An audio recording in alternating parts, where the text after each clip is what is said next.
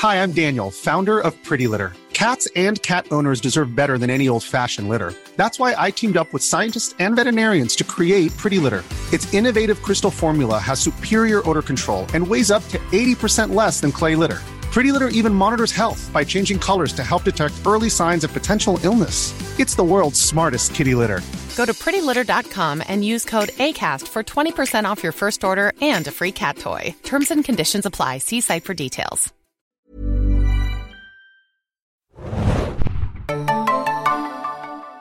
Ahoi, hoi, liebe Serienjunkies da draußen und willkommen zur letzten Besprechung von The Last of Us für die erste Staffel. Ich bin Adam und mit mir heute dabei ist... Moin, moin, Hanna hier. Wir besprechen Look for the Light, die Folge, die auf Deutsch, wie ich es gerade herausgefunden habe, Suche nach dem Licht heißt. Die neunte Folge von der ersten Staffel The Last of Us und somit auch das Staffelfinale. Bevor wir in die Besprechung gehen, wie immer etwas Feedback, was natürlich noch zahlreich eingetrudelt ist, auch weil ich nochmal aufgerufen hatte auf Twitter für die finale Besprechung euren Senf hinzuzugeben. Also Hanna, was haben wir da? Ja, also ich muss wirklich Feedback äh, stark irgendwie äh, versuchen reinzubringen, weil wir auch sehr viel Feedback bekommen haben, wie du schon sagtest, zur aktuellen Folge. Deswegen jetzt nochmal ganz kurz zurück zur David-Folge. Wir erinnern uns, Folge 8. Ähm, ich finde, es war ja auch schön gemacht, sage ich mal jetzt am Anfang dieser Folge, dass Ellie ja auch noch so logischerweise sehr bedröppelt ist oder sehr, ich meine, bedröppelt trifft es nicht so ganz, aber immer noch natürlich fix und fertig ist von dem, was da passiert ist, irgendwie in der Folge vorher. Und diesbezüglich haben wir aber eine Mail bekommen von äh, Drea, die ich sehr schön fand, und zwar schreibt sie nochmal über David und die Hierarchie innerhalb der Gruppe. Sie schreibt, Bestärkt hat mich äh, die Mahlzeitszene, also in dieser Hierarchiefrage. Mir ist aufgefallen, dass es anscheinend unterschiedliche Mahlzeiten für die Gruppe gibt. No, mein Magen knurrt. Hast du es gehört? Perfektes Timing. Ich habe aber keinen Bock auf äh, Menschensuppe. Ah. Ähm, für die Gruppe gibt. Das Fußvolk erhält die dünne Suppe mit fragwürdiger Einlage, wobei zum Beispiel David und einige wenige andere anscheinend eine größere und reicher, reichhaltigere Portion ähnlich Gulasch erhalten haben. Ich wage mal die steile These, dass David sich und dem inneren Kreis das Wild gönnt, während andere sich mit der Menschensuppe begnügen müssen. Für mich hat dieser Gedanke auch einen ungeheuren Psychoterror-Effekt. Vielleicht hatte David eine Nigeneske Gemeinschaft gebildet, in der er seine Macht über Hierarchien und Anspruch auf die Frauen ausübt. Aber wie gesagt, ich kann da nur interpretieren. Ja klar, oder die Jäger kriegen halt ein bisschen mehr Fleischeinlage, ne? Das kann ja auch sein, damit sie einfach nicht Muskeln abbauen und so und weiterhin stark sind nach außen hin. Genau, das, äh, das ist mir aber auch aufgefallen, ne? weil wir hatten es ja auch erwähnt, du hattest gesagt, was, wie sie alle so ne, losessen ja. und ähm, genau, das sah sehr viel gulaschiger aus, was, sag ich mal, genau der innere Kreis da bekam, als was äh, das Fußvolk, wie sie sagt, ähm, schreibt. Dann aber nochmal eine Diskussion, Adam, die ich ganz interessant fand, zu letzter Woche hier Baby Girl. Ich glaube, wir haben es ja auch erwähnt. Ich, oh Gott, ja. Ich war ja mit Baby Girl nicht ganz so happy. Ich weiß gar nicht, was dein, mochtest du es? Ich glaube, du mochtest es. Ja, ne? Baby Girl ist halt das, was er im äh, Spiel sagt zu Sarah und dann auch zu Ellie an beiden Stellen. Ne? Deswegen haben sie es einfach eins für eins übernommen.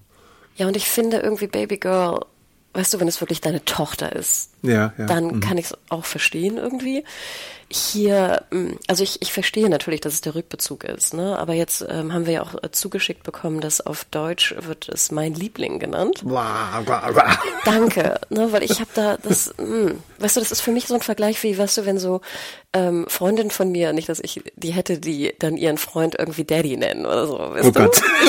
Ja, das hat, das hat so einen ganz komischen Klang. Ich habe keine Ahnung, ich, ich bin da kein Freund von, aber ich hatte das Gefühl, dass bei Twitter irgendwie die meisten das gut fanden, auch mein Liebling fanden die gut. Mein Schatz wäre vielleicht ganz nett. Das ist vielleicht ein bisschen schwächer noch, hat aber auch so ein bisschen was von einer Pärchenkomponente irgendwo. Liebling ohne mein vielleicht? Ich weiß es nicht. Es ist, es ist schon ein bisschen diffizil, um da das Perfekte herauszufinden. Ich weiß jetzt auch nicht, weil ich das Spiel nie auf Deutsch gespielt habe, ob mein Liebling dann vielleicht sogar auch die deutsche Entsprechung sein könnte aus den Games. Müsste uns da vielleicht nochmal jemand im Nachhinein äh, schreiben. Aber mein Liebling, ja, es ist ein bisschen heavy, muss man schon sagen. Also in jedem Fall auch, aber vielleicht soll das ja auch dieses Dadige, der, der, der, der Pedro Pascal ist ja jetzt auch TV's Dad oder so, oder der Internet's Dad, äh, geworden. Also vielleicht ist das auch da ein bisschen die Absicht dahinter. Genau, also äh, ne, es ist nicht schlimm, aber es, äh, es macht so einen kleinen äh, Disconnect bei mir im Kopf. Ja. Ich wollte aber nochmal nachtragen, ähm, ich hatte erwähnt, dass ja äh, einige von euch äh, Apple-Feedback hinterlassen haben, also Apple-Kommentare, was natürlich immer sehr, sehr, sehr, sehr hilfreich ist. Und jetzt habe ich die Namen nochmal rausgesucht. Also vielen, vielen Dank an Noob Dog, Lila Biene und MacGyver. Guyver mit G-E-I-W-A. Vielen Dank. Und auch einen lieben Gruß an Herrn Kiekbusch bei Twitter. Ich habe äh, sehr gelacht. Ähm, und den Rest der Sachen, obwohl vielleicht diese eine Mail kann ich nochmal reindroppen, die fand ich mir auch ganz interessant. Nochmal ein Rückbezug zur äh, Henry und Sam Folge, ne? Oder Doppelfolge 4 und 5. Und da schreibt der liebe Mario, nicht unser Mario, ein anderer Mario, sehr, sehr viel. Also vielen Dank auch für die sehr lange E-Mail. Aber er schreibt, wenn man sich im Spiel mit Henry und Sam in den unterirdischen Gängen fortbewegt, findet man immer wieder Notizen und Nachrichten von Ish. Man findet heraus, dass sich Ish in den unterirdischen Gängen mit anderen Überlebenden, darunter auch viele Kinder, ein Zuhause aufgebaut hat und dort auch einige Zeit überleben konnte. Sind sie doch den Pilzzombies zum Opfer gefallen. Als in der Serie Henry erwähnt, dass die Fedra die Zombies vor 15 Jahren in unterirdische Wartungstunnel getrieben hat, habe ich mich gefragt, ob das nun erklären soll, warum Ish und ihre, seine Mitstreiter da unten gescheitert sind. Hat die Fedra bewusst oder unbewusst das Todesurteil für diese Leute da unten unterschrieben, als sie die Zombies in die Tunnel getrieben haben? Was denkt ihr? Ja, wahrscheinlich schon. Also es ist natürlich so, so ein Teil der Backstory, den man aus zeitlichen Gründen wahrscheinlich äh, nicht machen konnte, aber dann so ein bisschen andeutet und so. Deswegen, ja, klar, warum nicht? Ähm, in den Games ist es, äh, findest du sowas halt ganz, ganz viel auch, ne? Also in beiden Teilen. Auch oft durch solche Pamphlete, die du aufsammelst oder so, mit so Briefen, die Leute aneinander schreiben und so. Da hast du halt noch eine sehr reichhaltigere Welt, die da gezeichnet wird durch solche Hintergrundinformationen. Deswegen, ja, klar. Fände ich aber ganz cool, weil ich glaube, wir haben uns ja auch so ein bisschen gefragt, ne, mit diesen unterirdischen Gängen, wer da eigentlich vorher lebte und mhm. mit diesen mhm. Aufzeichnungen. Und ich muss auch sagen, ich habe derbe Bock, auch das Spiel nochmal zu spielen. Also nochmal den ersten Teil zu spielen. Sowieso Left Behind muss ich auch nochmal spielen.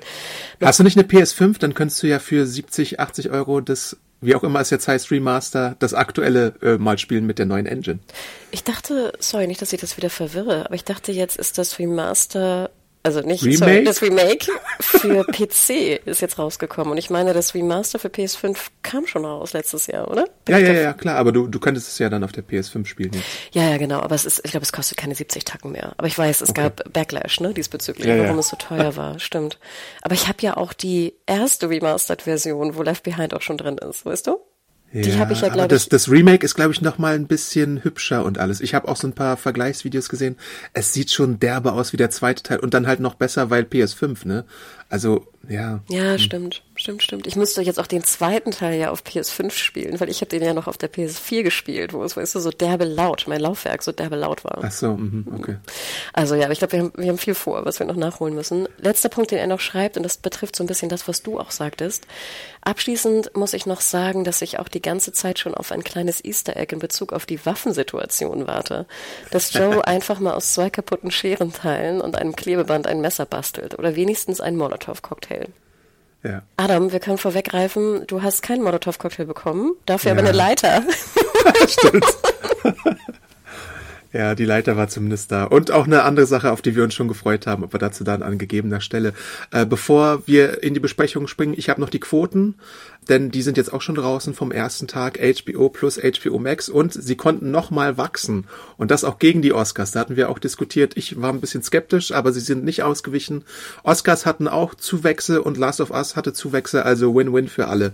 So, wir sind jetzt am ersten Tag bei 8,2 Millionen Zuschauer im Fernsehen und via Streaming und bis auf die Super Bowl Folge gab es dann stetig Wachstum tatsächlich bei der Super Bowl-Folge ist man aus verständlichen Gründen tatsächlich ausgewichen und ging früher äh, auf Sendung. Und das hat irgendwie nicht ganz dazu geführt, weil es linear dann, glaube ich, nicht so viele Zuschauer gab, dass es wachsen konnte. Aber ansonsten sind wir auch bei inzwischen über 30 Millionen Menschen, die die Debütfolge gesehen haben. Also ist The Last of Us ein voller Erfolg. Und wenn wir zurückdenken an die allererste Folge, ich glaube, ich hatte gesagt, Sales vom ersten Teil waren so bei 33, 37 Millionen das hat die Serie dann tatsächlich auch zumindest mit der Debütfolge und vielleicht mit den anderen Folgen, je nachdem, wie stark das Wachstum da oder war oder dann noch geworden ist, tatsächlich auch geschafft. Also schon ein ziemlich respektabler Erfolg, würde ich sagen. Wahnsinn. Also wirklich äh, Hut ab. Und die zweite Staffel ist natürlich auch schon bestellt und da gab es jetzt auch ein GQ-Interview und natürlich auch die Podcasts, wo dann diskutiert wird, äh, weil das Spiel sehr viel umfangreicher ist, wie viele Staffeln braucht man dafür.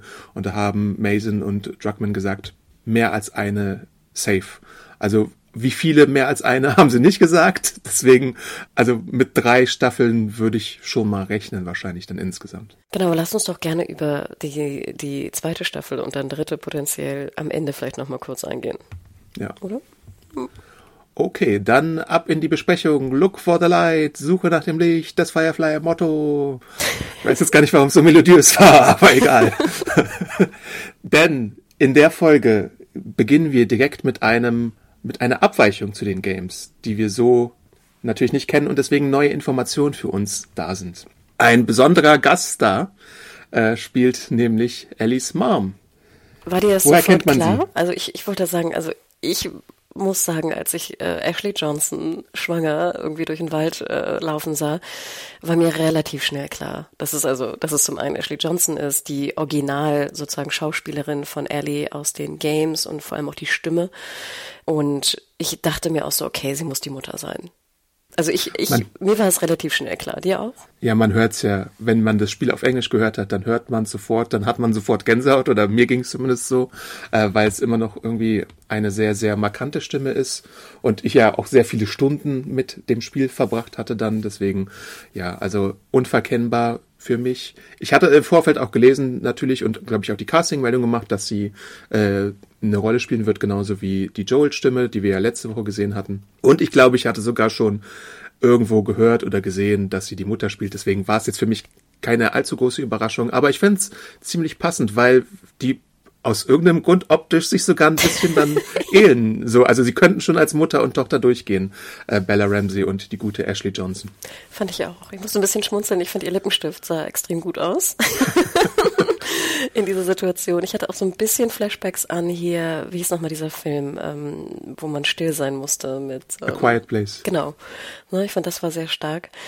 Tja, Adam, aber was sagst du jetzt zu der, brauchtest du diese Vorgeschichte bezüglich der potenziellen Immunität? Ich finde, das ist ja, sag ich mal, der Knackpunkt an dieser Szene. Hm, Das ist, das ist schon eine Frage, weil ich, ja, die Frage ist halt, ich erzähl mal kurz. Also sie rennt auf einen Bauernhof, sie äh, flüchtet vor die Infected, Fruchtblase ist geplatzt, sie greift sich ein Messer, Infected kommt, sie hat einen Kampf und sie bringt Ellie zur Welt, Kurzfassung.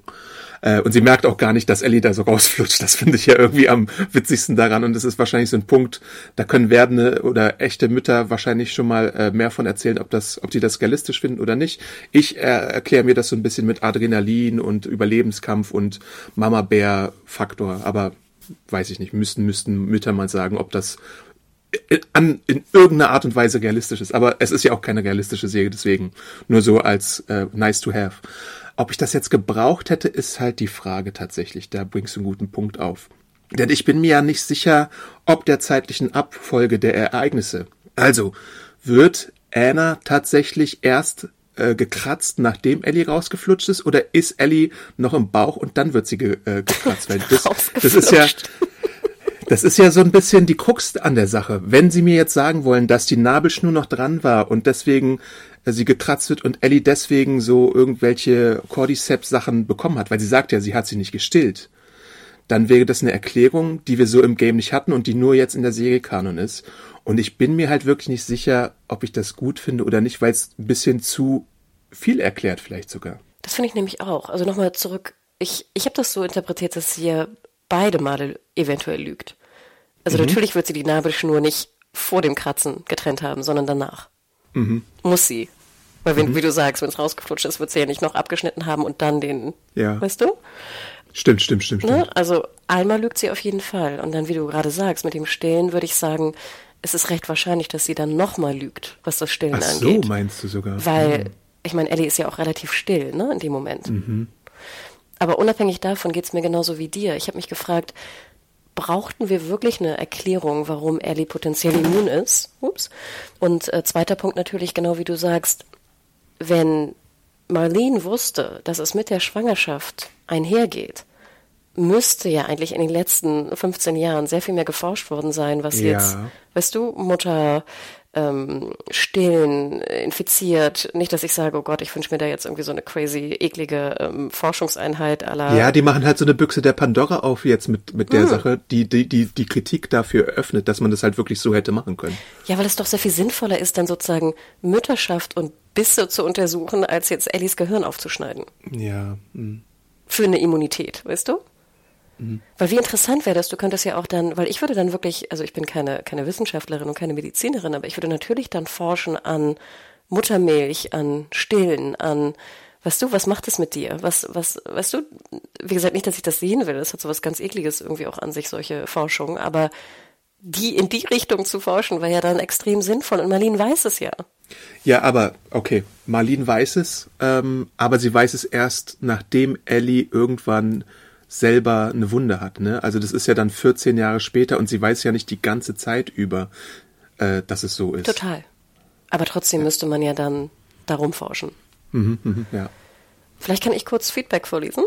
Ja. Und zwar schreibt äh, Tanja, hallo ihr Lieben, das Finale hat mir gut gefallen. Ich habe nur ein bisschen meine Probleme mit der Erklärung, warum Ellie immun ist. Wenn eine hochschwangere Frau nur einen Biss kurz vor der Geburt benötigt, dann müsste es, wie Joel auch sagt, viel mehr Immune auf der Welt geben.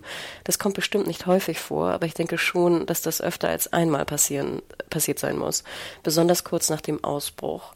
Und selbst wenn nicht, selbst wenn sie die Einzige ist, wüsste Marlene ja, wie Ellies Immunität zustande gekommen sein muss. Ich denke, darauf kann sie kommen, wenn der Arzt sagt, dass sie seit ihrer Geburt immun ist, wenn man bedenkt, wie sie Anna vorgefunden hat. Sprich, alles, was die Fireflies brauchen, sind schwangere Frauen. Nicht, dass es moralisch vertretbar wäre, mit schwangeren Frauen oder Babys zu experimentieren. Aber das Argument, Ellie wäre die einzige Chance, stimmt ja faktisch nicht. Ich glaube, am Ende hätte ich mir lieber gewünscht, keine Erklärung für ihre Immunität zu bekommen. Dieses Mysterium fand ich im Game spannender. Dem Gruß. Ja, das ist so ein bisschen die Sache, ne? Also genauso wie bei anderes Beispiel, Wolverine hat äh, jahrzehntelang keine Origin Story bekommen und dann haben sie sie irgendwann erklärt, was dem Charakter den Mythos oder so so ein paar spannende Aspekte geraubt hat, weil es immer irgendwie spannender war, wenn man nicht wusste, wo er eigentlich herkommt, weil du danach so eine unsere kleine Farben 1800 irgendwas Origin Story bekommen hattest, ne? Und da hätte ich es glaube ich auch fast bevorzugt, weil du die jetzt wirklich Tür und Tor öffnest für bestimmte Sachen. Gleichzeitig muss man aber auch sagen, glaube ich, dass die Situation um Anna und Ellie eine besondere ist, weil es eine Mutter ist, die allein isoliert ge äh, gebären konnte. Denn ich glaube, es ist ja auch, es kommt ja vielleicht auch nicht so oft vor, dass eine Schwangere so tough ist und sich verteidigen kann gegen den Infected und dann quasi alleine ist. Also normalerweise würde so eine Situation vielleicht damit enden, und das klingt jetzt ein bisschen fatalistisch, aber ist wahrscheinlich so, dass beide sterben, weil niemand irgendwie da ist oder gerade keine Waffe zur Hand ist oder man vielleicht nicht die Kraft hat, sich da zu wehren. Deswegen ist es vielleicht eine besondere Situation, die uns da so gezeigt wird. Ja, und ich glaube auch, dass Mason und Druckmann natürlich auch Ashley Johnson ne, wieder nutzen wollten und es natürlich sinnvoll ist, die Mutter zu nehmen mhm. und dann vielleicht doch auch eine Action-Szene vielleicht reinzutun mit einem Infected. Ja. Wir hätten natürlich auch eine klassische Rückblickfolge sehen können, wo sie sie, weiß nicht, gebär, ge, gebärt und äh, irgendwie Zeit mit ihr verbringt, das Messer gibt und dann irgendwie was anderes passiert. Aber ja, ich, ich bin auch so ein bisschen, ich hätte mir, glaube ich, auch lieber keine Erklärung gewünscht. Sorry. Aber vielleicht haben sie ja jetzt so ein paar Sachen, die sie damit dann im zweiten Teil machen wollen, die dann auch anders sind als im Game. Kann ja auch alles sein, äh, dass sie da also einfach, es ist ja auch dann gut, dass sie dann mehr abweichen können vielleicht, weil wir ja bisher oftmals wirklich eine sehr nahe Adaption gesehen haben, auf das Essentielle reduziert, minus viele Infected-Szenen und so. Und so könnte man vielleicht da in diese Richtung tatsächlich noch was Neues bringen. Wer weiß, ob sie das machen wollen oder nicht. Abweichung bezüglich, woher die Immunität kommt? Genau, und ob es vielleicht sogar noch andere immune Personen gibt da draußen oder so, das wäre ja vielleicht auch mal ein spannender Aspekt, den man dann einfach nochmal vertiefen könnte. Na gut, aber den hätte man ja auch dann anders einführen können, weißt du? Hm. Hm. Ja, also in, interessant. Im Endeffekt fand ich es, wie gesagt, es war ein guter, fand ich eine gute Opening-Scene in, in dem Sinne, ähm, die ich aber vielleicht nicht brauchte. Und dazu kommt ja dann auch noch diese Sache, dass sie das Messer als Geburtsgeschenk an Marlene weiterreicht und ihr sagt, äh, nimm sie mit nach Boston und äh, sie dazu bewegt, dass sie sie töten soll und sie dann zögert, aber es dann doch macht. Also das war ja dann auch schon wieder so Klassik HBO Last of Us, dass wir dann halt so eine tragische Situation noch äh, bezeugen mussten. Hm. Ja, und interessant, dass natürlich Marlene sie ähm, bei Fedra unterbringt, ne? Das ist natürlich auch eine interessante Entscheidung. Hm. Ja, also äh, Opening, ne, äh, Wahnsinn. Ich fand den, den Infected auch derbe cool. Also auch gruselig. Mhm. Dieses, ich finde, wenn die so krabbeln und dann so die Kamera so aus der Sicht von äh, der Mutter ist, das war schon ziemlich spooky, fand ich. Ja. Und dann springen wir schon wieder zur Gegenwart. Joel hat Beefaroonie gefunden, ist am Lächeln, hat einen Boggle, so, so ein Word-Game und so und äh, ist ziemlich chipper drauf, während Ellie natürlich ein bisschen down ist, weil sie weiß vielleicht jetzt so, dass, dass die Reise zum Ende kommt oder so. Ich weiß es nicht genau, ob es nur daran liegt. Nein, David, Adam. Ach ja, David natürlich. Okay, stimmt. Das ist ja. Okay, gut. Ja, da war ja noch was. ah, richtig, David, der hatte ja ein bisschen was gemacht. Äh, und und äh, Joel versucht aber trotzdem irgendwie alles, um sie aufzuheitern. Verspricht auch Gitarre-Lessons. Ähm, uh. Das ist auch eine Sneakster Egg vielleicht. Uh. Ja, Sehr aber schön. Sehr schön dann, als sie dann in der Stadt ankommen, dann ist sie schon wieder ein bisschen besser drauf. Sie kennt Joels Pläne wie ihre Westentasche und er scherzt dann, nein, eigentlich wollte ich mich da durch das Gegöll durchsprengen. Ähm, aber dann sehen wir, wie Hannah schon angesprochen hat, eine Leiter in der nächsten Etage und die Räuberleitertechnik, äh, wobei Ellie dann die Leiter runterreicht, damit er auch hochkraxeln kann. Und dann sehen wir eine Szene, auf die wir eigentlich schon gewartet haben, die wir, oder ich vor allem auch falsch verortet hatte, aber endlich kommt sie dann. Genau, ich wusste sie ja auch nicht mehr genau. Ähm, kurz Klammer mit der Leiter. Ich dachte kurz, Gott, wie gefährlich. Die hätte ja auch irgendwie Pedro Pascal auf den Kopf fallen können. Ja. Weißt du, die, die rutscht da ja so runter. Ich dachte so, okay, wild. Ähm, und dann genau wie, wie Ellie so wegläuft und äh, Joe so hinterher. Das war sehr game-mäßig. Ne? Ich hatte sowieso ja. das Gefühl, dass da sehr viel Ähnlichkeit natürlich zum Game auch bewusst gesucht wurde. Und dann Adam die Giraffe. Du hast es gesagt, wir haben darauf gewartet. Eine der ikonografischsten, glaube ich, Szenen aus dem Game für mich sah die Giraffe fake aus. Ja, aber wir haben gestern noch recherchiert und auch so im Internet so ein paar Berichte gelesen. Es war tatsächlich eine echte Giraffe, mit der gedreht wurde. Und die Zunge, die mich am meisten begeistert hat, wie sie so rumschleckt, äh, war wohl auch echt. Also äh, Chapeau dafür. Ich hätte es tatsächlich nicht gedacht. Ich dachte, dass man mittlerweile, wenn es möglich ist, mehr CGI mit Tieren macht, auch so aus Tierschutzgründen. Aber wenn man es vielleicht safe machen kann, dann ist es natürlich auch was, was dann passiert. Aber Adam, warum sieht denn eine echte Giraffe, Giraffe äh, fake aus? Weil, also klar. Vielleicht wegen der Hintergründe, die fake sind. Ich wollte gerade sagen, weil ich fand diese ganze Szene oben sah leider, und ich habe den Screener gesehen, sorry, ich musste den Screener sehen, weil ich am Sonntag schon geschaut habe, also vor äh, Release. Die ganze Szene oben sah für mich sehr greenscreeny und fake aus. Jetzt weiß ich nicht, ob das der Screener war und ob es nachher noch ein bisschen besser aussah. Ich glaube, die eine Giraffe war reell. Ich weiß jetzt nicht, ob die Giraffenfamilie dann reell war. Das würde ich dann fast annehmen. Das weiß ich gar nicht. Ich fand, das ging sogar. Ich fand die totalen mit der Stadt sahen okay aus. Aber auch die, die Dialogszene oben, gerade der Hintergrund von Pedro Pascal, das sah extrem greenscreenig aus. Okay, ist mir jetzt nicht aufgefallen. Ich habe es nochmal bei Wow geschaut. Aber dann gibt's natürlich das Zitat über die View, die Up and Downs hatte, aber You Can't Deny the View, was ja auch schon in einer der ersten Folgen aufgetaucht ist, was auch im Game äh, auftaucht. Also da haben wir auch wieder eine sehr eins zu einzige Umsetzung von den Games. Und natürlich die cool. Gigaffen, die, diese Gigaffen mit der Zunge und dem Füttern und es ist einfach äh, super schön. Aber ich glaube, wir hatten weniger Sneakster Eggs zu den Giraffen in der Säge gesehen, als es im Game der Fall ist. Äh, da könnt ihr mich aber auch nochmal berichtigen, wenn es nicht so ist. Aber ich glaube, im Game gibt's dann auch teilweise solche Plüschgiraffen, die man findet und so ein paar Poster und sowas. Ich glaube, das hatten wir jetzt hier nicht so äh, krass. Stimmt. Ich glaube, irgendwer hat uns geschrieben, dass es auch ein Poster gab mit einer Giraffe, ne? Aber ich erinnere mich mhm. nicht mehr genau. Stimmt, die Plüschgiraffe, ne, im zweiten. Mhm. Ja, sehr, sehr sweet. Also sie musste kommen, die Szene. Ich fand auch schön, dass sie halt dem Game, wie gesagt, sehr treu geblieben sind. Also das mag ich ja auch, wenn man dann den Respekt auch in dem Sinne folgt. Ihr habt das so gut gemacht, wir machen es einfach same, same. Ja. Und dann kommt eine Szene, wo Joel äh, die Gunst der Stunde nutzen möchte und Ellie davon überzeugen will, dass sie die Mission vielleicht doch nicht durchziehen, weil mhm. zwischen sind die beiden doch schon sehr eng. Er, sie ist halt sein Tochterersatz und er sagt so natürlich, äh, also so dieses typische pessimistische, aber ein Tick optimistische Joel. Ja, bisher, da ist immer was dra Böses draußen. Es könnte immer noch was Böses passieren. Es gibt immer ein Risiko. Ähm, wir könnten zurück zu Tommy gehen.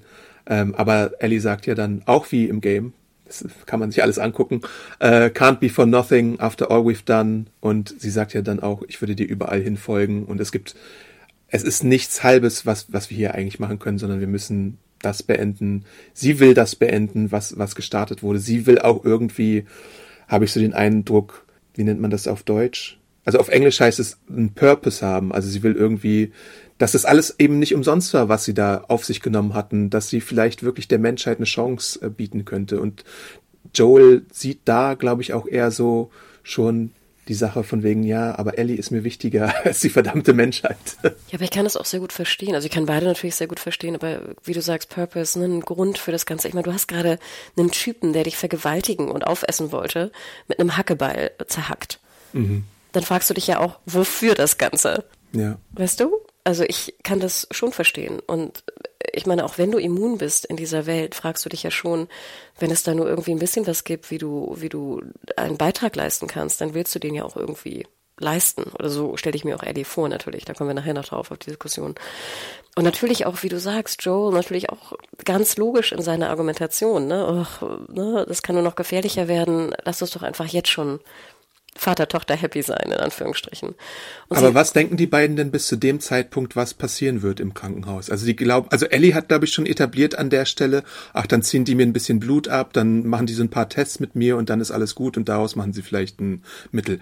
Joel wurde ja auch schon etabliert als jemand, der ist, der ist wahrscheinlich nicht studiert, er ist Soldat, Contractor und so, also ein einfacher Typ, der weiß ja auch nicht, was da passieren könnte. Der denkt wahrscheinlich auch, ja, äh, Blut oder so, oder dann gucken wir mal, machen X-Ray oder sowas. Und da weiß man ja, glaube ich, gar nicht, dass auch schlimmer kommen könnte. Total. Und der Weg ist ja auch gefährlich, ne? wie mhm. er sagt. Also alles, wo sie hingehen, gebiert? Nee, hat ja auch noch beinhaltet auch Gefahren, weißt du? Mhm, ja, klar. Also ich glaube nicht, dass die er jetzt wirklich denkt, oh Gott, sie schneiden sie auf oder sowas, aber ich glaube schon, dass er halt die verschiedenen Faktoren von Gefahren besser mit reinrechnet in seine in ja. seine Rechnung. Ja. Hm. Und dann kommt eine Szene, wo ich, wo ich gestern noch ein Video gesehen habe, die ich selber nicht so interpretiert habe, aber ich glaube, es ergibt Sinn. Wir sind bei den Emergency Medical Camps und die wurden eingerichtet, bevor Fedra, sagt Joel. Und er sagt dann auch, ja, ich war hier in einem drin, äh, weil ich der Typ war, der abgedrückt hat und äh, den Shot verpasst hat. Was heißt das für dich? Das heißt für mich relativ eindeutig, dass er versucht hat, sich umzubringen. Shit, siehst du? Das hatte ich nicht geschnallt. ähm, und, ja, ich weiß nicht, ob es war im Spiel denn auch so. Äh, also ich, ich habe da irgendwie keine Erinnerung dran. Ich glaube, ich habe es einfach fehlinterpretiert dann an der einen Stelle. Ich wusste das auch nicht mehr genau. Mir hat dann äh, jemand anderes erzählt, dass es so eine kurze Szene irgendwie gab im Game. Oh Gott, ich jetzt noch zusammen. Irgendwo sehen sie so zwei Leute, die irgendwo tot sind und auch umgebracht sind. Und dann macht, glaube ich, Joel im Game auch so, ein Aus, so eine Aussage, dass so, es relativ mhm. eindeutig ist, dass er entweder mit dem Gedanken gespielt hat oder es versucht hat und es hat nicht geklappt. Also es ganz düster habe ich das auch noch in Erinnerung, aber ich habe es beim beim Schreiben der Review nicht auf die Reihe bekommen. Das muss ich vielleicht noch mal anpassen. Ich fand es hier aber auch vielleicht insgesamt, äh, wie gesagt, vielleicht auch wegen des Screeners. Ich fand es war akustisch auch relativ schlecht abgemischt, war wirklich schwer zu verstehen. Es gab auch keine Untertitel, was ich ich wollte sie anmachen in dem Moment. Ich fand, es war relativ eindeutig, weil ich glaube, Ellie guckt ihn ja auch an und sagt so, ne, I'm glad that you missed oder irgendwie sowas. Ne? Ach so, ja. Mhm, mhm, mhm. Ähm, und ich fand schon, dass es relativ eindeutig war. Weil danach sagt er sowas von, ich war nicht, I, I was not scared, but ready. Und ich dachte eigentlich eher so von wegen, dass er direkt am Anfang irgendwie so eine Überlebenssituation hatte. Das hatte ich irgendwie nicht so richtig geschnallt, aber das muss ich mir nochmal in der Review angucken, was ich da geschrieben habe. Ja, und ich glaube auch dann im Dialog wird auch sehr, sehr deutlich, dass er jetzt sozusagen, weißt du, wieder seinen Purpose hat ja, ne? ja, ja, mit ihr. Und dass er jetzt nicht mehr dran denkt. Und also ich fand das sehr, sehr bewegend, aber auch genau wie du sagst, ich fand auch schön, wie sie es umgesetzt hatten. Also dass sie ne, in der Sonne sitzen. Sie sitzen draußen. Das ist ja eigentlich ein Gespräch. Es ist jetzt nicht, weißt du, die, der, in manchen anderen Serien wäre dann so ein Streich-Soundtrack runtergelegt worden und ja. düster und ich wollte mich umbringen. Nee, hier war es eher so, ne, angedeutet. Und ich fand nachher ja auch schön, ich glaube, das wurde auch im Podcast nochmal erwähnt, ähm, im offiziellen, dass das ja irgendwie auch die Art und Weise ist, wie Joel und Ellie ihre Liebe kommunizieren. Das ja. fand ich komischerweise einen unheimlich schönen Spruch, weil wie gesagt, Ellie sagt, ich bin froh, dass du daneben geschossen hast oder dass du es ne, nicht geschafft hast. Und er sagt nachher ja auch irgendwie, lies mir ein paar Puns vor. Genau, ein Mood for Shitty Puns ist er. Mhm. Und das fand ich irgendwie ganz süß. Und da dachte ich mir auch so, ja, stimmt eigentlich, weißt du? Wenn wir nicht immer sagen, wie dankbar wir für etwas sind oder wie, wie sehr wir jemanden lieben, dann, dann sagen wir es irgendwie anders. Und da fand ich ganz schön, dass hier also die Language of Love irgendwie von Joel und Ellie, finde ich, sehr schön herauskam. Ja, und dann werden sie überrascht von den Fireflies, die eine Rauchgranate schmeißen. Joel sch wirft sich dann auch noch so in den Weg, damit er quasi das meiste von der, von der Explosion aufnimmt oder falls es denn nicht nur eine Rauchgranate wäre, dass er sie quasi schützt. Das ist auch so ein nettes Detail. Und sie knocken Joel out und dann werden wir vorher auf vollendete Tatsachen gestellt. Marlene ist da, hat auch das Land äh, durchquert, hat aber die Hälfte ihrer Crew verloren und fragt sich halt, wie sie es geschafft haben. Und Joel sagt ja, sie hat gekämpft wie sonst was. Und äh, Marlene sagt dann auch sowas, du bist die Person, mit, in, bei der ich eigentlich nicht in, in der Schuld stehen wollte. Und sie stellt ihn, wie gesagt, vor vollendete Tatsachen, dass Ellie schon im OP ist. Ja, und ich glaube auch Marlene merkt relativ schnell, dass Joel da jetzt nicht nur ne, sein Package übergeben hat, sondern mhm. da schon äh, emotional sehr involviert ist in die ganze Geschichte. Und ich meine, sie versucht ihn ja noch mit den, mit den beiden Military Dudes irgendwie rauszubringen und am Leben zu halten, aber ähm, ja, Joel alter Joel kommt halt sehr schnell raus, ne? Hm. Ja, und das wichtige Detail, was Marlene ja dann droppt, das ist ja dann auch für uns wichtig. Ähm, sie hat, also das haben wir vorhin schon angesprochen, Cordyceps in sich seit ihrer Geburt und man möchte die natürlich im Lab dann äh, neu erschaffen und nutzen für die Forschung, könnte eine, äh, eine äh, Heilmittel sein, aber die Cordyceps sind jetzt nicht irgendwie in ihrem Blutstream oder so sowas, sowas, sondern sie wachsen halt in ihrem Gehirn. Und man muss also eine Gehirnchirurgie machen und das würde ja dann quasi mit den Mitteln, die da vorhanden sind, aber wahrscheinlich auch unter Bestvoraussetzungen ihr Todesurteil ähm, besiegeln. Und dann muss ich sagen, Adam, war ich sehr überrascht, wie schnell alles ging. Ich war sowieso auch schon, als du sagtest, die Rauch- oder Blendgranate, weißt du, wie, wie schnell sind. Und ich glaube, wir können es einmal kurz erwähnen. Im Game ist ja noch, um ins Krankenhaus zu kommen, ist noch die, da kommt, glaube ich, diese ganze Unterwassersequenz. Okay. Die, mhm. die Wassersequenz, ne, die Unterwassersequenz, also um ins Krankenhaus reinzukommen und sowas, da, da vergeht noch relativ viel, sag ich mal, Action-Scene-Time. Und du und musst halt als Spieler die ganze Zeit äh, als Joel spielen und dir deinen Weg da durchkämpfen. Nicht unter einem Score, der dann irgendwie mit Streichermusik äh, ist und so, sondern halt wirklich, du musst alle Entscheidungen oder fast alle Entscheidungen selbst treffen, die keine Cutscenes sind, aber auch die, die Sache im OP dann. Da kannst du ja zögern und zögern und zögern und zögern. Aber hier ist es dann tatsächlich so, es ist keine Splitsekunde. Ich war richtig überrascht, wie schnell Joel da abdrückt, als er sagt, nein, ich gebe sie dir nicht. Ja. Hey, I'm Ryan Reynolds. At Mint Mobile, we like to do the opposite of what Big Wireless does. They charge you a lot, we charge you a little. So naturally, when they announced they'd be raising their prices due to inflation, we decided to deflate our prices due to not hating you. That's right. We're cutting the price of Mint Unlimited from $30 a month to just $15 a month.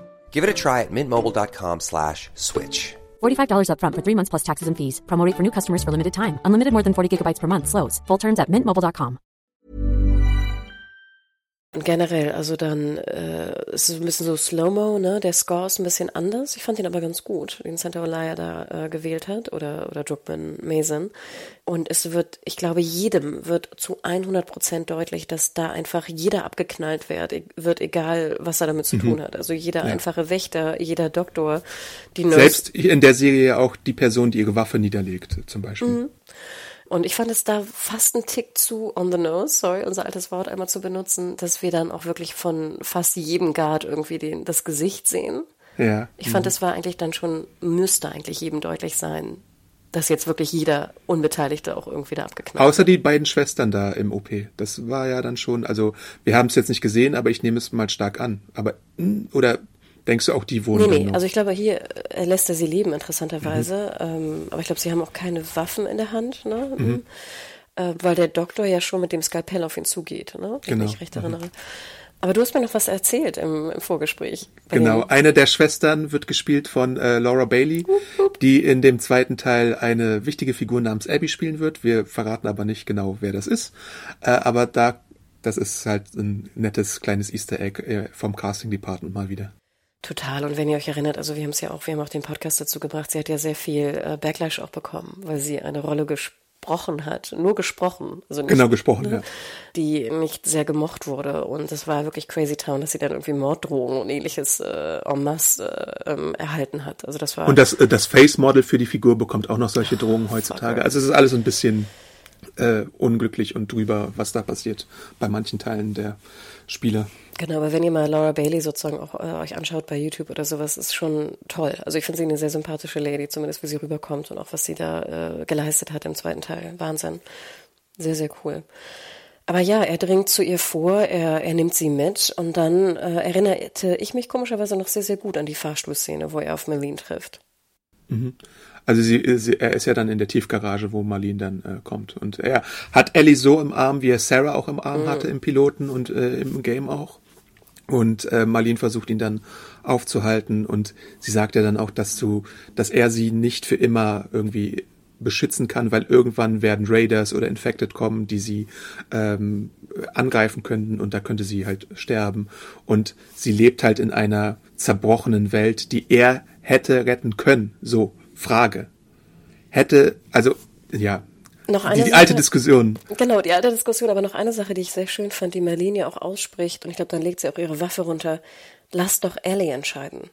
Ja, aber sie lassen beide ja nicht Ellie entscheiden. Ja, ich weiß, aber deswegen, ich, sie sagt es dann ja nochmal und ich denke immer, das hätte eigentlich vorher, finde ich, besprochen werden müssen. Ja, weil, weil, weil die Fireflies einfach ihn ausnocken und sie in den OP bringen, ohne, ich weiß ja nicht, ob, ob die vor dem, also das sehen wir ja nicht ob da, also wir müssen es annehmen, dass Ellie nicht vorher befragt mm -mm. wurde, äh, was sie jetzt machen möchte. Natürlich würde man jetzt davon ausgehen, von der Szene vorher, von der Dialogszene, dass sie gesagt hätte, ja, macht es. Aber sie muss ja auch über die Konsequenzen informiert werden. Und ich glaube, das haben sie ja nicht gemacht, weil ich glaube, Marlene sagt, wir haben es ihr nicht gesagt, an, an der Stelle, wo Joel und sie miteinander Natürlich sprechen. Natürlich nicht. Weißt du, du, ja. wirst, du wirst ja nicht sagen, hier, äh, Ellie. Du wirst äh, sterben. Genau, du wirst sterben. 100% ne? okay, safe genau. sterben. Unterschreib hier die Dokumente, weißt du, ja, ich bin okay damit. ähm, nein, und deswegen, also das, ich fand das auch interessant und ich, ich verstehe, wie gesagt, das ist ja, das ist ja auch das Geniale an diesem Ende. Man versteht hm. ja die, ne, die Motivation von allen. Das ist ja immer die, die, die, die Grundgeschichte. Gib mir einfach Motivation von Charakteren, die ich verstehe. Und das ist hier hm. ja zu 100 Prozent gegeben. Man könnte vielleicht noch fragen, warum Merlini nicht einfach erschießt. Ja, ja, ja. Ne? Richtig. Hm. Gut, dann wäre Ellie irgendwie runtergeplumpst und vielleicht auf den Kopf gefallen, aber ich dachte mir, who cares, sie wäre ja sowieso gestorben im OP. Aber im Moment hätte das ja, also dann hätte Marlene sie gehabt, sie wäre narkotisiert gewesen, aber sie haben ja ich weiß jetzt nicht, ob es da mehr als einen Arzt gibt, der diesen Eingriff hätte machen können oder nicht. Und da müsste man wahrscheinlich erstmal wieder irgendwen finden, was in der, haben wir auch schon oft etabliert, in der Apokalypse, Ärzte sind ein kostbares Gut, sind auch so ein kostbares Gut, aber dann vielleicht nochmal der Spezialist, der genau in dem äh, Feld geforscht hätte, den musste auch erstmal auftreiben irgendwo. Ja, was man kann natürlich schon fragen. Ich meine, der Dude hat gerade, äh, ich weiß nicht, also im, in der Serie sind es vielleicht nur in Anführungsstrichen 20 Leute getötet. Äh, ich meine, im Game sind es irgendwie 100 gefühlt im Krankenhaus. Mhm. Und dann auch super bitter. Ich meine, können wir schon mal vorweggreifen, ne? Er, Marlene stirbt ja auch nicht sofort.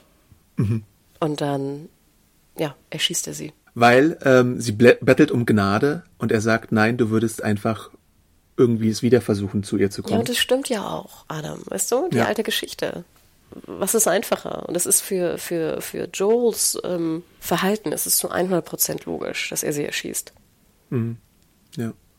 Ich fand ganz interessant, wir haben ein, via Twitter haben wir da diesbezüglich etwas bekommen. Ich gucke mal gerade, ob ich es finde. Und zwar schrieb er nämlich, und das war ja auch etwas, was ich immer sehr komisch fand im, im zweiten Teil, dass viele ja Joel immer so als den strahlenden Helden empfanden, empfunden haben. Mhm. Und ich immer dachte, ihr wisst schon, dass das ein absoluter Psycho auch sein kann. Ähm, ja. Er schreibt zum Beispiel hier, ich guck mal gerade, das kam von Kalle Grabowski. Fand es krass, wie viel skrupelloser und brutaler mir Joels Befreiungsaktion beim Zuschauen vorkam. Ich denke, im Game ist man zu dem Zeitpunkt einfach schon konditioniert, alles zu killen, was auf dem Screen ist. Aber man ist halt auch selber der Spieler und man hat natürlich auch selbst in der Hand, wie schnell man da an manchen Stellen zuschlägt, sage ich mal. Ja, aber ich finde, es stimmt schon. Ich meine, du tötest ja insgesamt, keine Ahnung, als Joel im ersten Teil tausend Leute. Ja, klar, klar, ne? auf jeden Fall.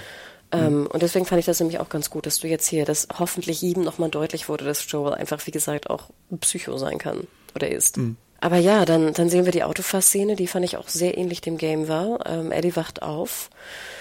Und äh, ja, mh, hm, Lügen, Lügen, Lügen. Lügen, dass sich die Balken bügen.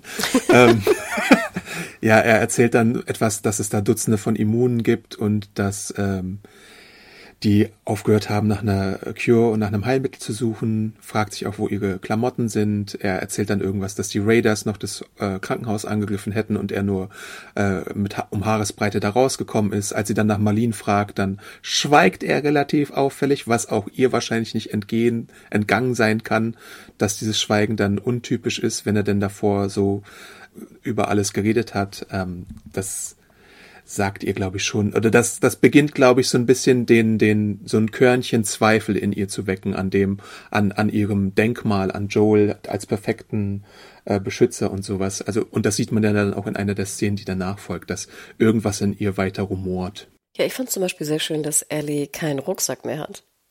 weiß nicht, ob dir das aufgefallen ist, ne? wenn sie dann da langlaufen. Witzigerweise habe ich mir nochmal die Game-Szene angeschaut, da hat sie den Rucksack wieder. Okay. Apropos Rucksack-Game. Ja, aber das ist ja auch ganz interessant, dann, wenn sie also sozusagen dann, wenn das Auto nicht mehr weiterfahren kann und sie zu Fuß den, ne, den Track wieder machen über fünf Stunden, dann ist ja Joel auch so derbe in Re im Redeflow, ne? Ja. Also er erzählt irgendwie von Sarah und ne, ach, die, du hättest vielleicht Sarah gemocht oder vielleicht auch nicht, ne, du bist irgendwie weniger girly und bla bla bla. Mhm. Er labert und labert und labert irgendwie die ganze Zeit. Und du merkst einfach, dass Eddie natürlich da irgendwie processed und ja, ich würde auch sagen, zu 100 Prozent weiß, dass Joel lügt. Ja, das sind auch so ein bisschen vertauschte Rollen natürlich da, weil wenn du dir auch das die, die Gaming Footage nochmal anguckst, auch da ist er ja so ein bisschen chipper, er springt so ein bisschen hin und her, er ich weiß gar nicht, wie man das nennt, so er hopst halt so ein bisschen da mhm. tatsächlich beim beim Hiken hoch und das hat ja sonst meistens dann Ellie gemacht, äh, als sie sich ein bisschen also am Beginn ihrer Reise und so.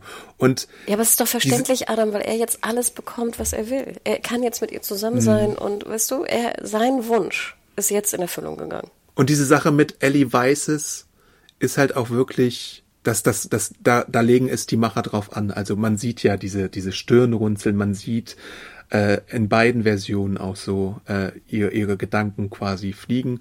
Ähm, und hier kommt halt noch dazu, dass sie sich ihm komplett offenbart und wir den Rückbezug haben zu, was mit Riley passiert ist. The first person I killed back in Boston. It, it started with Riley, Tess und dann Sam und so. Und er sagt ja dann auch, nichts davon ist irgendwie, daran hast du Schuld und alles.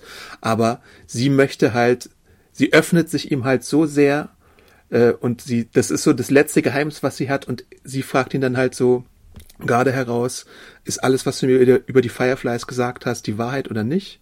Er swear to me, ne? Schwöre es mir. Swear, ja. Und, und er, er, sagt er, ja. Er schwört so gut. Also so ja. gut, äh, falsch sozusagen. Und dieses okay, das ist okay, das ist das ikonischste, legendärste okay, vielleicht in der Spielegeschichte. Ja. Aber es hat so viel, es hat so viel drin, das ist unfassbar eigentlich, weil danach ist ja dann auch wirklich der Song, den wir auch in der Serie hören, glaube ich, ne? Und das, der ist ja, glaube ich, auch im Game zu hören, wenn ich mich nicht irre. Also auf jeden Fall kam mir diese, dieser Musikeinsatz da sehr bekannt vor.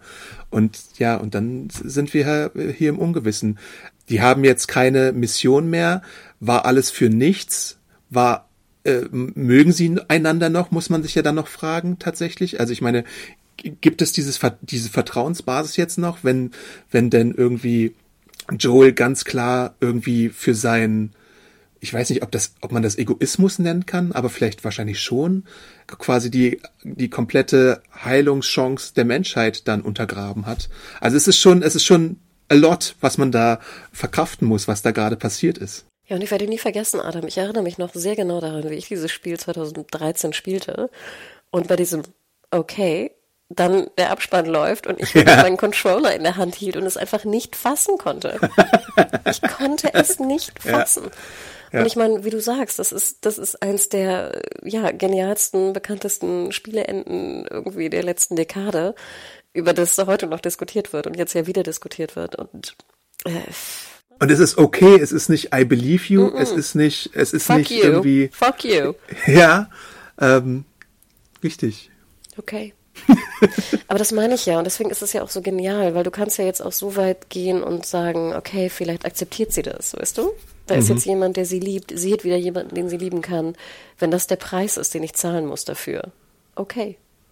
Ja. Aber natürlich ist die Frage, wie geht also jetzt eine 15-Jährige damit um? Mit diesem Wissen. Ja. Und die Frage ist, wenn jetzt Marlene ihr gesagt hätte, was passieren würde mit ihr nach dem Eingriff, hätte sie sich dann immer noch so entschieden oder nicht? Also ich glaube ja. Also ich weiß nicht, Adam, äh, wenn dir gesagt wird, du kennt äh, jetzt vor zwei Jahren oder so, wir operieren an dir und es ist sehr wahrscheinlich, dass wir eine, eine Heilung finden, die super ist gegen, gegen, weiß nicht, die krasseste oder gegen, gegen alle Covid-Infektionen der Zukunft, der jetzigen mhm. und der Zukunft. Würde ich hoffen, dass du die OP mitmachst. Würde ich auch hoffen, aber die Frage ist halt, die ich mir dann stelle und die ich mir jetzt auch nochmal gestellt habe im Nachgang an die Staffel.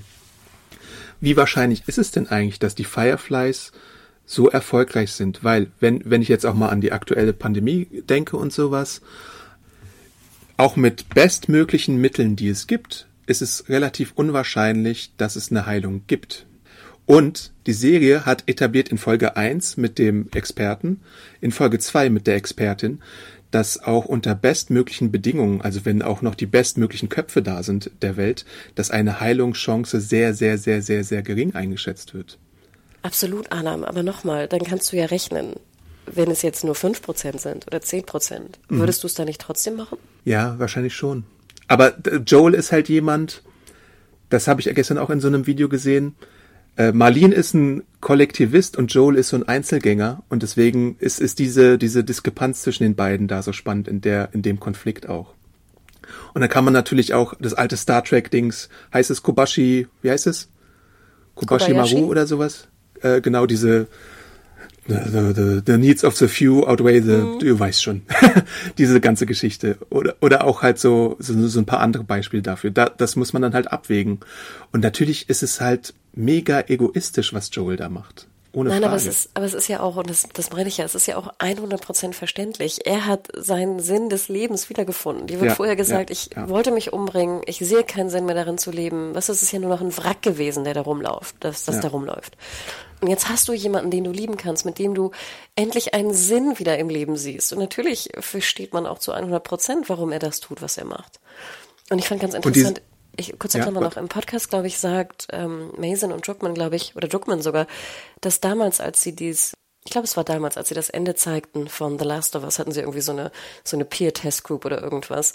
Und alle, die Väter oder Mütter waren, also die Eltern waren, mhm. waren zu 100 Prozent auf Joes Seite.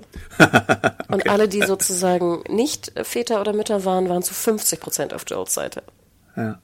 Und deswegen, also ich finde, man, man kann es ja auch zu, man kann es verstehen. Und das ist ja auch das Geniale daran. Du verstehst Joel, du verstehst Ellie, du verstehst Marlene, du verstehst die Motivation von allen Beteiligten. Und die Serie und die Spiele, also die Serie noch mehr als die Spiele, aber die etabliert halt auch gewisse ähm, Spiegelbilder dafür die ganze Zeit. Also wir haben natürlich ähm, Frank und Bill, wir haben Sam und Henry, wir haben äh, Kathleen und ihren Bruder.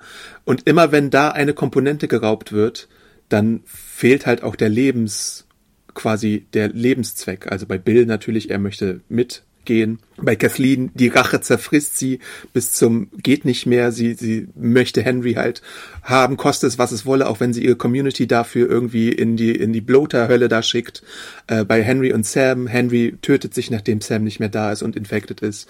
Ähm, Ellie ist da ein Gegenbeispiel, weil sie kann weitermachen, nachdem sie Riley verliert. Und das finde ich sehr interessant.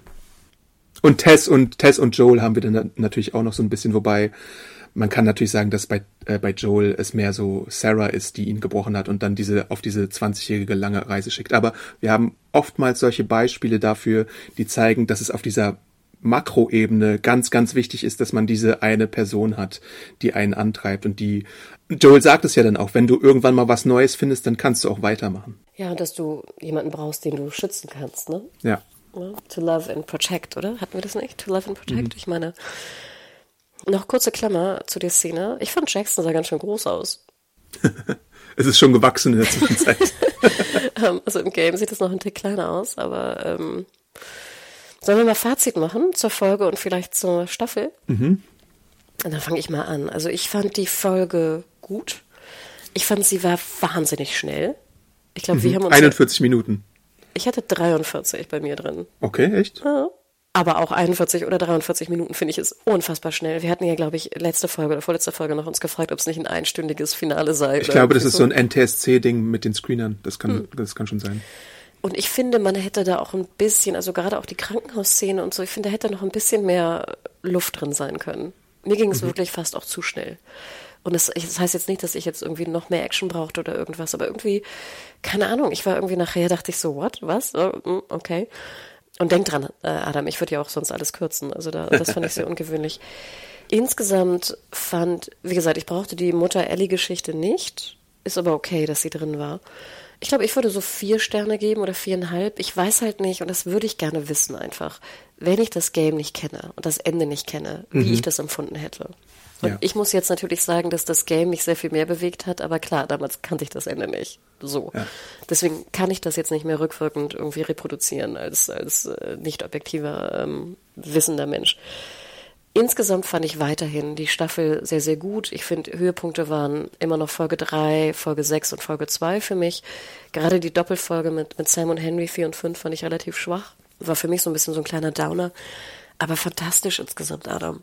Ich bin so dankbar, dass wir die Serie haben, dass wir endlich eine tolle Game-Umsetzung haben. Äh, ich wurde, ich wurde, mir wurde alles gegeben, was ich jemals hätte erwarten können. Und ich freue mich riesig auf Staffel 2. Und ich bin sehr, sehr dankbar, dass wir den Podcast gemacht haben. Ich finde, das hat auch wahnsinnig Spaß gemacht. 41 Minuten bei mir bei äh, Wow mit Vorspann und mit Abspann, glaube ich. Ähm, und dann auch noch eine neue Backstory rund um Anna dazu machen. Da habe ich auch erstmal geguckt und mir gedacht, äh, kann jetzt wirklich noch alles von dem äh, Game, was da am Ende passiert, untergebracht werden? Aber irgendwie haben sie es geschafft. Natürlich äh, gibt es da diese Kritikpunkte. Und die unterstreiche ich auch immer noch so ein bisschen irgendwo, und das haben sie, glaube ich, auch schon gesagt, in, in der zweiten Staffel gibt es vielleicht ein bisschen mehr Action. Man hätte ab und zu vielleicht noch so ein paar Set-Pieces, Major-Action-Pieces reinbauen können. Ich ich, ich bedauere es ein bisschen, dass wir den Bloater tatsächlich nur einmal so gesehen haben, weil, weil der im Game halt wirklich teilweise mir Angst und Schrecken eingejagt hat und mich zur Verzweiflung gebracht hat. Ähm, und da gibt's ja auch noch andere Gegnertypen und so diese, diese richtigen Pilzköpfe haben wir ja, glaube ich, auch fast nur einmal so im, im Museum richtig bekämpft. Das hätte schon noch irgendwo in der Staffel eingebaut werden können. Als Finale an sich, alleine, dass ich die Giraffen gesehen habe, entschädigt mich ja auch schon und dass wir dann trotzdem auch bei den meisten Angelegenheiten wirklich sehr nah dran waren, ohne jetzt auf, auf diese Action-Komponente setzen zu müssen. Das hat mich auch befriedigt. Deswegen habe ich auch fünf Sterne nochmal gezogen jetzt, obwohl es vielleicht nicht so, wenn ich, wenn ich jetzt mal sagen darf, wenn es, es war objektiv vielleicht nicht die allerbeste Folge, aber irgendwie hat's mich dann doch also mich hat's dann gecatcht und ich fand's gut, wie es dann gelöst wurde. Man kann natürlich immer wieder die Frage stellen bei Adaptionen, muss es denn so nah sein? Aber das ist natürlich eine andere Sache. Es ist ja teilweise gar nicht nah, aber dann doch in vielen Stellen super, super nah. Deswegen mag ich diesen, diesen Ansatz ganz, ganz gerne, der uns da präsentiert wurde. Ich bin wirklich gespannt auf die zweite Staffel, wie das gelöst wird. Mir hat die Diskussion auch sehr viel Spaß gemacht. Mir haben die Abweichungen sehr viel Spaß gemacht. Also, wenn ich nochmal dann dran zurückdenke, die Cold Opens, die ich ja auch schon mal Mhm. erwähnt habe, mit dem Forscher und mit der äh, in, in Bangladesch da, äh, diese Sachen, Bill Indonesien, und Adam. Indonesien, sorry, danke. Diese Bill und Frank Geschichte, die ausgebaut wurde, all das äh, hat mich sehr abgeholt. Also insgesamt ja, klar, eine der besten Gaming-Adaptionen im Fernsehen, würde ich sagen. Gute Säge. Wird schwer auch zu schlagen sein, jetzt schon, glaube ich, im Verlauf des Jahres noch von anderen Sägen in meiner Gunst, weil es einfach äh, sehr cool ist. Ja, und dann muss man ja bei HBO immer gespannt sein, ob es 2024 oder 2025 erst weitergeht. Ähm, und ich bin auch auf die nächsten Casting-Meldungen äh, zur nächsten Staffel dann sehr, sehr, sehr, sehr gespannt, äh, was da in bestimmten Rollen besetzt wird und äh, wie kontrovers das alles noch aufgenommen wird. Ähm, ja, Bevor aber wir- an sich. Bevor Ja. wir genau in Staffel 2 gehen, noch äh, kurzes Feedback und zwar von Henry. Ähm, er geht nämlich auch nochmal darauf ein, was du sagtest gerade bezüglich mehr Infizierte. Er schreibt, mein Problem ist seit einigen Folgen, dass die Bedrohung durch die Infizierten halt kaum spürbar ist. Alles, was Ellie und Joel erleben, ist mir irgendwie zu leicht. Allein die Sache in der Universität viel zu einfach. Da passiert nichts. Im Spiel gab es immerhin noch Abschnitte, die voll von Infizierten waren. Auch in der Folge Left Behind fand ich es ziemlich faul von den Machern, dass Riley und Ellie von einem Infizierten überwältigt wurden. Fand ich unglaubwürdig. Und ja, der Plot wollte es, dass sie überwältigt werden. Das sorgt meiner Meinung nach auch zu meinem Problem mit der Tiefe der Beziehung zwischen Joel und Ellie. Im Videospiel gab es viel mehr Momente, wo beide each other's back hatten. Allein die Szene mit, der, mit, den, mit dem Safe in Franks Stadt oder in der Uni, wo Ellie Joel beschützt, während er Richtung Pferd wankt. Sowas fehlt in der Serie halt komplett. Der Dialog zwischen den beiden funktioniert in der Serie gut, aber das allein reicht für mich nicht, Ellie so schnell zur Ersatztochter für Joel werden zu lassen. Ja, valider Kritikpunkt, finde ich. Ähm, kann man so sehen. So ein paar, also man muss halt so ein bisschen an Stellrädchen drehen. So wirklich, die Beispiele, die er aufführt, sind äh, ziemlich gut.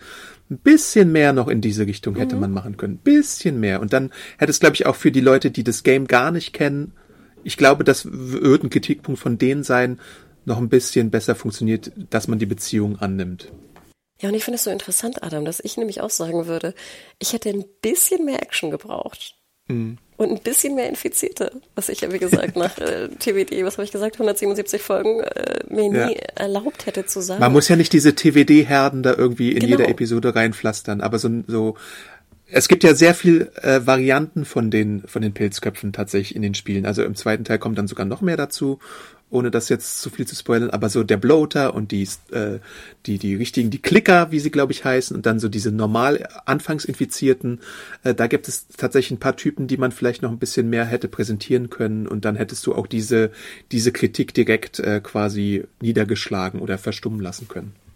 Triceratops schreibt nämlich auch via Twitter und wieder waren die Infizierten nur anhand einer Rückblende ein Thema um einen besseren Bogen und eine bessere Dringlichkeit zum Thema Heilung und Ellies Immunität zu spannen, hätte ich mir hier nochmal mehr Gefahr durch Pilzköpfe gewünscht. Allgemein mhm. war es leider zu gehetzt. Mhm. Gehetzt würde ich es nicht sagen, aber ja, also man hat, ich, ich finde ja, man hat sich dann schon auf viele essentielle Storybeats konzentriert. Gehetzt ist so ein bisschen, weiß ich nicht, ich glaube House of the Dragon ist da gehetzter als jetzt irgendwie The Last of Us, äh, würde ich einfach Aber ich fand so das Finale schon ein bisschen gehetzt. Okay. Also ich finde, also gehetzt würde ich dir recht geben, in der Staffel würde ich es nicht nutzen, aber ich finde jetzt in der, im Finale kann man das Wort schon nutzen. Nee. Ja, interessant halt auch wirklich, dass das Finale dann so komprimiert ist, so auf diese mhm. 41 Minuten, während du halt Bill und äh, Frank irgendwie 1,15 gibst oder so. Das ist schon eine interessante Choice auch von den äh, Autoren. Und dann schreibt Tanja nochmal ähm, bezüglich Staffel 2. Ich wünsche mir für die Staffel 2, dass sie sich trauen, mehr vom Game abzuweichen. Meiner Meinung nach mhm. waren das die stärksten Episoden. Episode 3 mit Bill und Frank oder eine meiner Lieblingsfolgen, Episode 6 in Jackson. Ja, also ruhig mehr davon. Ich denke, dass HBO für Staffel 2 auch mehr Geld springen lässt nach dem Erfolg. Dann können sie auch mehr Infizierte einbauen. Nicht, dass ich die vermisst hätte, war aber für einige ja ein großer Kritikpunkt. Die Zeit bis Staffel 2 werde ich gespannt die Casting News verfolgen, Appy und Dina. Also, sorry, Tanja, du sagst eigentlich, glaube ich, genau das, was wir auch denken. Sollen wir jetzt vielleicht einen kleinen Spoilerteil machen für Staffel 2? Ja, kurz noch dazu, wobei ich nicht glaube, dass es an Geld gemangelt hat, weil man ja Sets aufgebaut hat, noch und nöcher. Also du hast ja zum Beispiel da dieses äh, Kathleen-Set aufgebaut und so diese ganze Stadt hast du gemacht und die Bloater und so, diese ganzen Geschichten. Da waren ja auch viele Statisten involviert. Also günstig war das alles nicht. Aber klar, man muss halt auch immer abwägen, äh, jede weitere Action-Szene würde tatsächlich dann nochmal ein bisschen mehr Budget fressen, das ist, das ist ganz klar, ja. Ja, und vielleicht mehr Geld. Also ich glaube, wir hatten die Diskussion ja auch schon. Weißt du, ich glaube, um nicht gehetzt zu wirken, hätte ich zehn Folgen gerne gehabt. Ja, gut, ja, das wäre ja? vielleicht ein Kompromiss gewesen tatsächlich, ja. Und ich meine, die 10, 15 Millionen, ne? Hm, hm. Adam, Spoiler-Teil? Spoilerteil. Dann verabschieden wir uns von allen, die nicht mehr gespoilert werden wollen an dieser Stelle und äh, warnen eindringlich davor, dass der Bloater euch erwischen wird, wenn äh, ihr jetzt weiterhört. Also, ja. Genau, nochmal vielen, vielen Dank auch, dass ihr diese, diese Reise mit uns mitgemacht habt, diesen Roadtrip. Also ja. bleibt gesund. Bis dann. Ciao, ciao. Ciao. Also du sagtest ja schon, ähm, zwei Staffeln für den, für die Geschichte. Ich muss ja sagen, wenn wir uns auch an das Game erinnern, es gab ja auch so ein paar Geschichten, wo ich sagen würde, brauche ich die überhaupt in der mhm. Länge und Breite? Also wir ja. denken da an die, an die Scars hießen sie, glaube ich, ne? An, an die zwei Charaktere, die Abby da auch trifft. Ähm, das Ende kann man oh. wahrscheinlich auch ein bisschen raffen. Ne? Ähm, da waren ja. ja. viele Sachen, wo ich auch wirklich dachte im Game so, oh, ich kann nicht mehr, weißt du, ich will jetzt endlich beim Aquarium sein, ich will jetzt nicht hier noch durch drei Action-Set-Pieces wandern müssen, weißt du, oh, anstrengend, anstrengend. Die Insel nachher, weißt du, oh. Mhm. Also da muss ich sagen, würde ich fast lieber eine Kürzung favorisieren oder einen anderen Fokus. Aber ich glaube tatsächlich, die Idee, das zweite Games in zwei Staffeln zu machen, ist eine eine, die ich begrüße. Also ich glaube, es gibt da auch einen natürlichen Punkt dafür. Und der wäre ein sehr kontroverser Punkt wahrscheinlich, wo man das äh, machen hm. würde. Aber das ist dann, das, das, das, das, das, das will ich sehen, dass sie das machen tatsächlich. Also da, da müssen sie die Cojones zeigen und die Zuschauer dann baumeln lassen, dass sie an einem der spannendsten Punkte oder an einem der krassesten Punkte des Games einen Cut machen und dann die Leute wieder warten lassen. Obwohl das natürlich dann so, ich erinnere mich an diesen krassen Cliffhanger bei The Walking Dead Staffel 6 oder so, Staffel 6, 7, ne? Äh, da haben sie es ja auch gemacht und ich glaube, da haben sich vielleicht sogar ein paar Leute verloren, weil sie es auf so eine krasse Art und Weise beendet hatten, beziehungsweise die Leute haben hängen lassen. Deswegen muss man immer abwägen, ob man sowas macht oder nicht. Aber Adam, Moment, ich will das jetzt nicht explizit aussprechen, was du meinst, ja. aber das würde ja bedeuten, dass wir dann eine Staffel fast nur Jackson hätten. Kann gut sein, ja. Und dann hat man halt wieder diverse Perspektivwechsel. Oder du machst es halt wie in der ersten Staffel, dass du gewissen Figuren einfach eine Flashback-Episode widmest und die dann ein bisschen länger machst, wie Bill und Frank zum Beispiel. Ach so, nee, aber weil du meinst ja, der, der krasseste Moment im ja. zweiten Game passiert ja relativ früh. Ja, aber das, das könntest du ja dann, ich glaube, es, das, das, das Spiel hat ja eine Sache, dass es nicht so ganz chronologisch ist, deswegen kann man da ja neu ausbalancieren, wenn man denn wollte. Verstehe. Ne? Und ich zum Beispiel, ich würde gerne mehr von Jackson sehen. Also schon im Spiel mhm. wollte ich ja mehr von Ellies, sag ich mal, Entwicklung sehen in Jackson. Mhm. Ja. Ähm, trotzdem frage ich mich, ob es nicht dann. Mehr Schneeballschlachten. genau. Ob es nicht mehr, immer mehr hier so Scheunenszenen, weißt du, Scheunentanzszenen. Ja. Der Tanz einfach vier Episoden lang. Warum nicht? Genau. Liebesdreiecke. ähm, ja, ich hätte gerne, oh Gott, so eine Coming-of-Age-Serie. Weißt du, eine Staffel lang in Jackson. Ich glaube, das würde ja. ich sehr, sehr gern sehen. Und was du ja auch machen könntest, ich glaube, das hatten wir auch schon mal ähm, diskutiert, dass du einfach, es gibt einen Zeitsprung. Ich glaube, wir müssen jetzt nicht sagen, wie lang der ist, aber den könntest du ja vielleicht auch so als Prolog für die zweite Staffel erstmal am Anfang stellen, wenn du es denn so strukturieren wolltest. Also da gibt's ja diverse narrative Möglichkeiten, wie man da ein bisschen auch ähm, so das umschichten könnte. Weil ich glaube trotzdem, es wird schwer, diesen großen, sag ich mal, Cliffhanger-Moment, der gefühlt nach irgendwie drei oder fünf Stunden schon im Game passiert, drei mhm. vielleicht, den so lange hinauszuzögern, dass es dann nach zehn ja, Folgen stimmt. das Staffelfinale ist, weißt du? Wenn du es jetzt erwähnst, ne? Drei bis fünf Stunden und wir haben, glaube ich, so, ich hatte irgendwas 28 mhm. Stunden. Ich habe Leute gehört, die hatten 38 Stunden, glaube ich, äh, reingesteckt. Also da musst du halt wirklich sehen, ähm, wie, wie du das aufteilen kannst. Oder du musst halt wirklich die, ne, die ganze andere Geschichte vorher erzählen, aber ich glaube, dann wird es schwierig, weil ich glaube, die Leute wollen auch eher nicht so gern die andere Person so viel sehen, weißt du? Ja, das ist die Frage, wie man das macht, richtig. Hm. Also es wird, also ich, ich bin gespannt, ich möchte nicht in deren Schuhen stecken, ehrlich gesagt. Ja, das, das wird, das wird, das wird kontrovers, auf mhm. jeden Fall. Egal was sie tun, sie, sie können ja gewisse, bei gewissen Punkten einfach nicht gewinnen. Das haben wir ja auch schon bei der Rezeption des Spiels gelernt. Mhm und deswegen müssen sie einfach Augen zu und durch wahrscheinlich und dann gucken, was passiert und ob sie es vielleicht irgendwie, ob sie es jetzt anpassen oder ob sie sich denken, nein, die Geschichte ist die Geschichte und deswegen äh, machen wir das so. Und es ist ja auch ein thematischer Wandel von, von Liebe zu einem anderen Thema im zweiten Teil, was ich jetzt auch nicht spoilern möchte, aber es ist schon eindeutig, dass das ein anderes Gefühl dann mehr bestimmt ist als Liebe im ersten Teil. Und ich meine, was du und auch jetzt zuletzt ja auch Tanja in ihrem äh, in ihrer Mail sagte, variiert es mehr, weißt du? Ihr habt, ihr habt alles, ich habe so Grundlagen, kleine, was war das, Sneakster Eggs habt ihr gelegt für Staffel 2 mhm. und ihr habt gezeigt, dass ihr variieren könnt. Und vielleicht schaffen sie es wirklich, da mehr Variation reinzubringen, so dass es irgendwie organisch und runder wirkt insgesamt, das die ja. Geschichte des zweiten Games. Richtig. Uh. Spannend, Adam. Also ich, ja, ich glaube, wir alle sind äh, extrem gespannt. Du hast recht, auf die Castingmeldung bin ich, ähm, uh, also und den potenziellen Backlash, ähm, wir werden sehen. Aber ich freue mich. Ich freue mich, dass wir wieder so eine Serie haben. Ja, ich mich auch. Hm. Ich glaube, dann war's, oder? War's Richtig. das? Genau, schreibt uns gerne an podcast.serienjunkies.de, wie ihr es gefunden habt insgesamt oder ähm, vielleicht auch Dinge. Was, du hattest noch eine Frage, glaube ich, wo wir keine Antwort für hatten. Was war denn das? Ja, habe ich aber auch wieder vergessen. Ach so, die, die Mütter, äh, ob das ja. so rausflutschen kann oder ob das eher unwahrscheinlich ist. genau, wenn ihr angegriffen werdet von einem Pilzkopf, kann ein Baby rausflutschen. ähm, genau, schreibt uns da gerne an podcast.serienjunkies.de oder folgt uns natürlich. Ähm, mir zum Beispiel kann man folgen unter Hanna Huge auf Twitter oder ähm, Mediahore auf Instagram. Vielen Dank auch für da die ganzen DMs. Ähm, sehr gern gelesen, auch unter anderem von, von Basti oder Bastian, sorry.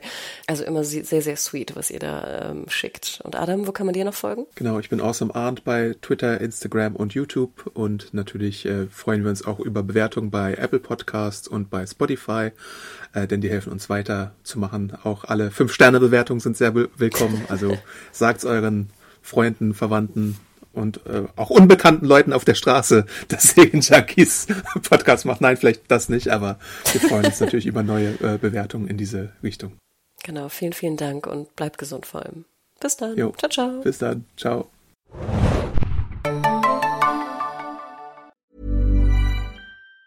Planning for your next trip? Elevate your travel style with Quince. Quince has all the jet setting essentials you'll want for your next getaway, like European linen, premium luggage options, buttery soft Italian leather bags, and so much more. And it's all priced at 50 to 80% less than similar brands. Plus, Quince only works with factories that use safe and ethical manufacturing practices. Pack your bags with high-quality essentials you'll be wearing for vacations to come with Quince. Go to quince.com slash trip for free shipping and 365-day returns.